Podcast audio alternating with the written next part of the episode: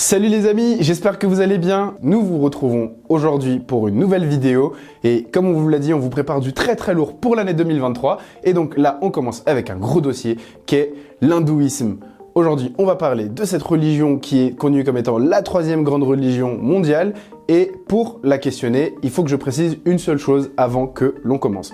C'est que pour savoir, il faut que vous compreniez que cette vidéo n'est pas pour dire du mal de l'hindouisme ou quelque chose comme ça. L'objectif de la vidéo va être de mieux la comprendre, de mieux comprendre les pratiques, pour pouvoir après poser les questions qu'il est légitime de se poser en analysant euh, n'importe quelle croyance, et ensuite de voir s'il y a des parallèles, des ponts, des liens, des points communs ou des grosses différences avec la Bible et le christianisme. Si jamais cette vidéo vous a plu, n'oubliez pas de vous abonner à nos pages Instagram, TikTok, Facebook ou de vous abonner aussi à YouTube et de mettre des commentaires, de liker, de partager.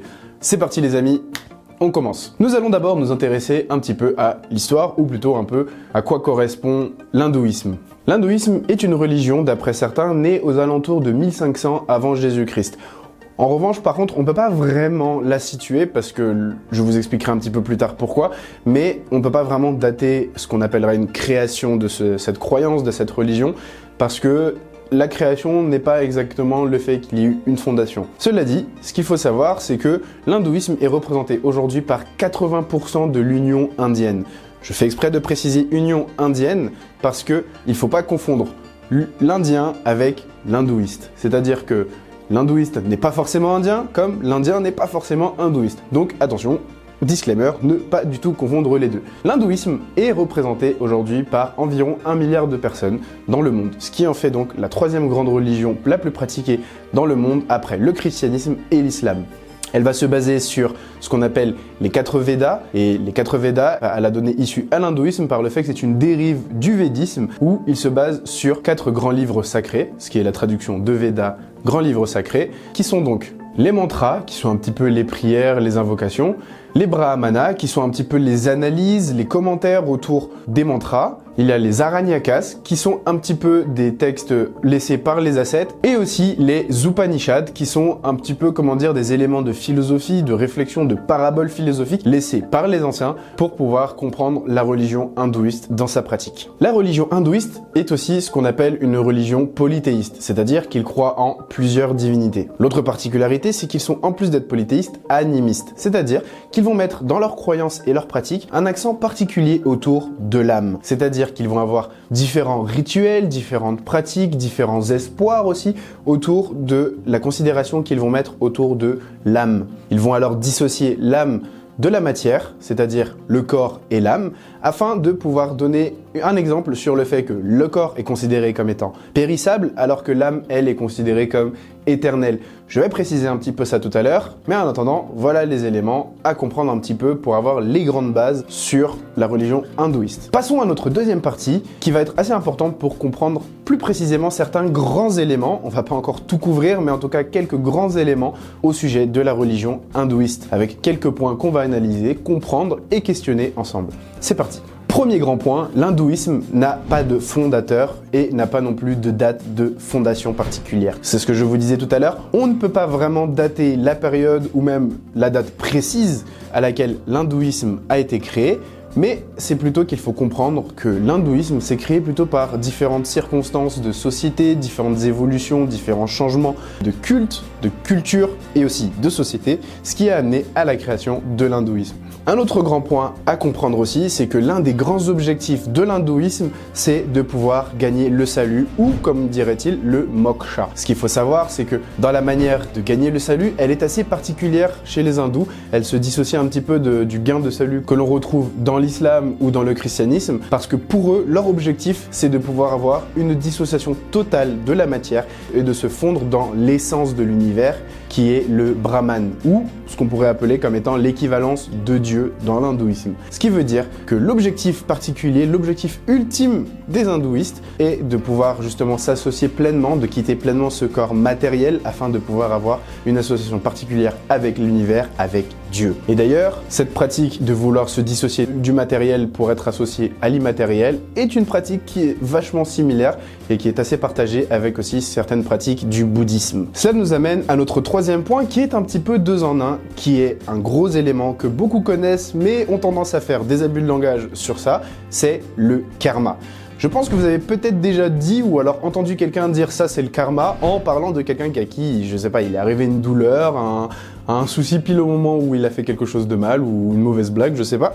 Mais en tout cas, vous avez peut-être déjà entendu ça quelque part. Sachez que cela est un abus de langage dans les pratiques concrètes du karma. Le karma, dans la religion hindouiste, va plutôt être les questions autour de la réincarnation. Dans l'hindouisme, on pratique donc cette idée que il y a réincarnation perpétuelle chez le croyant, chez l'hindouiste. Et donc, lorsqu'il y a une pratique comme celle-ci, il va y avoir le karma qui va entrer en jeu. C'est-à-dire que le karma que vous allez cumuler par vos bonnes ou vos mauvaises actions vont être répercutés sur votre vie future et le karma que vous avez maintenant, ou plutôt ce que vous vivez maintenant, est la conséquence du karma que vous aurez cumulé dans la vie passée. C'est un peu comme une sorte de loi indépendante, comme la gravité par exemple, qui agit sur nous, qui se veut assez dissociée, assez indépendante de tout jugement divin, de tout jugement euh, de Dieu ou de toute action, tout simplement. C'est-à-dire que c'est votre action, c'est votre responsabilité qui va avoir un impact sur ce qu'il vous arrive. Pour expliquer plus précisément, c'est-à-dire que les actions positives que vous allez faire vont avoir une répercussion positive sur votre vie future les éléments négatifs, les actions négatives que vous allez faire dans votre vie vont avoir des répercussions sur votre vie future aussi. Et donc, tout cela questionne donc les questions de la souffrance. Si une personne souffre dans sa vie actuelle ou alors vit de façon compliquée, elle a potentiellement eu une vie avec un mauvais karma dans la vie passée. Mais en tout cas, cela est très concrète, mais pas dans l'immédiat. C'est-à-dire que votre action n'a pas une influence directe sur votre vie actuelle, mais sur votre vie future. Et le lien avec la réincarnation qui va encore un peu plus loin, je vous disais dans le point d'avant que l'objectif ultime, c'est de pouvoir justement se dissocier pleinement de l'immatériel pour pouvoir s'associer et entre guillemets fusionner pleinement avec l'essence de l'univers. Eh bien, l'objectif dans l'hindouisme, c'est de justement pouvoir vivre ces réincarnations perpétuelles jusqu'à atteindre cette association particulière avec l'univers. Notre dernier point sur les grands éléments de l'hindouisme qui nous intéresse, c'est tout ce qui va tourner autour du besoin d'avoir une représentation physique imagée de Dieu. Pour les hindouistes, il n'est pas possible de comprendre Dieu car il est immatériel. Avec une intelligence humaine, il est impossible pour eux de comprendre un Dieu que l'on ne voit pas, que l'on ne peut pas sentir physiquement parlant. C'est pourquoi ils ont des représentations physiques imagées, parfois de personnages féminins, parfois de personnages masculins et parfois même des animaux, parce qu'ils croient au fait donc que Dieu peut prendre toutes les formes pour pouvoir parler au peuple. C'est pourquoi vous allez retrouver souvent des divinités représentées par des statues ou par des images. Voilà donc le dernier point. Maintenant, on va passer à notre dernière partie de cette vidéo qui va être donc les liens et les comparaisons avec la Bible, mais aussi et surtout les grandes questions que l'on peut se poser vis-à-vis des différentes pratiques. Le premier grand point sur la question de la fondation, la création de la religion.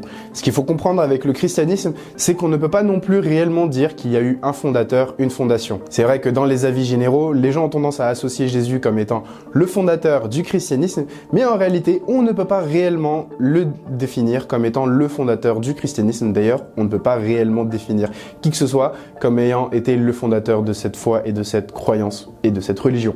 Pourquoi?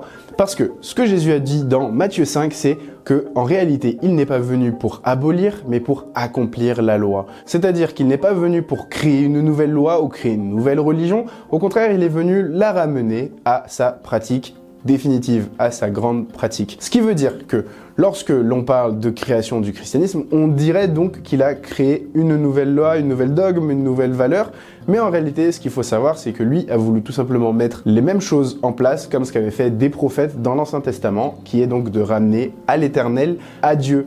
Ce qui veut dire que Jésus lui-même ne s'est pas inscrit comme étant un fondateur d'une nouvelle religion, mais c'est plutôt inscrit comme étant celui qui voulait tourner beaucoup plus les regards vers Dieu. Ensuite, le premier moment de la Bible où on va voir le mot chrétien va être employé par l'apôtre Pierre, mais qui va utiliser cela non pas pour dire que c'est une nouvelle religion, mais chrétien veut dire en grec petit Christ, ce qui veut dire que petit Christ, en tant que petit Christ, nous essayons d'avoir les mêmes valeurs, les mêmes pratiques, les mêmes attitudes que Jésus. Donc ce n'est pas une fondation elle-même du christianisme, donc on ne peut pas vraiment déterminer ça comme étant la fondation d'une nouvelle religion, mais plutôt comme le début d'une nouvelle ère de la manière de pratiquer ce qui a été déjà initié auparavant. En plus, ce qu'il faut savoir, c'est que dans les nouvelles églises qu'il y avait dans les premières après le départ de Jésus, c'est que il y avait différentes églises de maison, c'est-à-dire des petites églises où ils se retrouvaient plus ou moins les uns chez les autres, afin de créer une communauté. Sauf que les communautés ont commencé à grandir, donc il a fallu s'organiser, mettre des choses en place pour pouvoir accueillir tout le monde, ce qui a fait que nous avons créé des églises telles qu'on les connaît traditionnellement aujourd'hui. Mais au départ, il n'y a pas eu réellement une fondation, c'est surtout une adaptation. Donc, comme l'hindouisme, le christianisme se veut créer plutôt par différents concours de circonstances de société et des modifications de culture qui ont amené donc à la création, la fondation du christianisme, tel qu'on le connaît aujourd'hui. Maintenant, les questions du salut. Pour les questions du salut, évidemment, comme chez les hindouistes, c'est aussi un grand objectif que nous avons. Mais la particularité va être différente dans la pratique, parce que les intentions sont certes plus ou moins similaires, mais la pratique est différente. C'est-à-dire que chez les hindouistes, l'objectif va être de gagner le salut par leurs pratiques, leurs rites et leurs croyances, alors que chez les chrétiens, en réalité, ce qu'il faut savoir, c'est que par le sacrifice de Jésus à la croix, le salut nous est donné. Donc parce que le salut nous est donné, nous n'avons pas besoin de le gagner, mais il nous est déjà donné. Au niveau de la pratique, si vous voyez un petit peu la nuance, chez les chrétiens, nous n'avons à gagner le salut parce que nous l'avons déjà, il nous est déjà donné par grâce, donc de façon non méritée. Mais l'objectif va plutôt être donc de savoir faire honneur à cette grâce, à ce salut, à ce sauvetage que Jésus a déjà eu pour nous. Ainsi, on comprend que on ne gagne pas le salut, on l'a déjà, mais on essaye de l'honorer au quotidien. Ok, maintenant un autre gros point qui, là par contre, va être très important par rapport aux pratiques chrétiennes et aux croyances chrétiennes, le karma. Alors là, c'est vraiment un sujet où va y avoir de grosses différences et de gros, entre guillemets, désaccords par rapport à ce que nous apprend la Bible et les questions aussi qu'on peut se poser. Donc là, l'objectif, on va essayer vraiment de se poser les bonnes questions, les questions qui sont légitimes à se poser étant donné la compréhension du karma. Donc comme je vous disais, le karma va avoir une influence sur votre vie future au niveau des actes que vous avez maintenant par rapport à la réincarnation que vous allez vivre. Mais cela va amener diverses questions qu'on peut légitimement se poser par rapport notamment aux questions de la souffrance. Ce qui est un peu positif entre guillemets par rapport aux questions du karma, c'est qu'elles vont être très concrètes sur les réponses aux questions de pourquoi la souffrance. C'est-à-dire que lorsque l'on parle du karma et de la vie que l'on mène aujourd'hui, elles vont plus ou moins supposer que ça va concerner des éléments qui auront eu une influence sur notre vie actuelle. Donc, on peut se poser la question, si un enfant, par exemple, je fais exprès de prendre un exemple un petit peu extrême hein, pour bien illustrer, mais par exemple, si on prend un enfant qui souffre dans un pays du tiers-monde, est-ce que là, on va considérer le fait qu'il a mérité sa souffrance étant donné un mauvais karma supposé qu'il aurait eu dans sa vie passée? Et donc, est-ce que là, on peut réellement parler d'injustice concernant sa souffrance? Parce que si ça concerne le karma qu'il a accumulé dans la vie passée, on pourrait supposer qu'il mériterait sa situation étant donné les questions du karma. Et inversement, on peut aussi se questionner, du coup, est-ce qu'un enfant qui vit une vie confortable et sans problème mérite plus qu'un autre donc sa situation actuelle parce qu'il a eu un bon karma dans la vie précédente? Ça va encore un petit peu plus loin dans les questions, c'est-à-dire qu'un enfant qui vit dans la souffrance peut aussi avoir des moments de joie. Et un enfant qui vit dans l'abondance et dans la richesse peut aussi avoir des moments où il va souffrir. Bon, évidemment, les échelles et les valeurs de souffrance ne seront pas exactement les mêmes, j'entends, mais par contre, il va quand même y avoir des souffrances et des joies dans l'un comme dans l'autre. Et donc la question c'est comment précisément était son karma avant? Voilà pourquoi ça pose énormément de questions.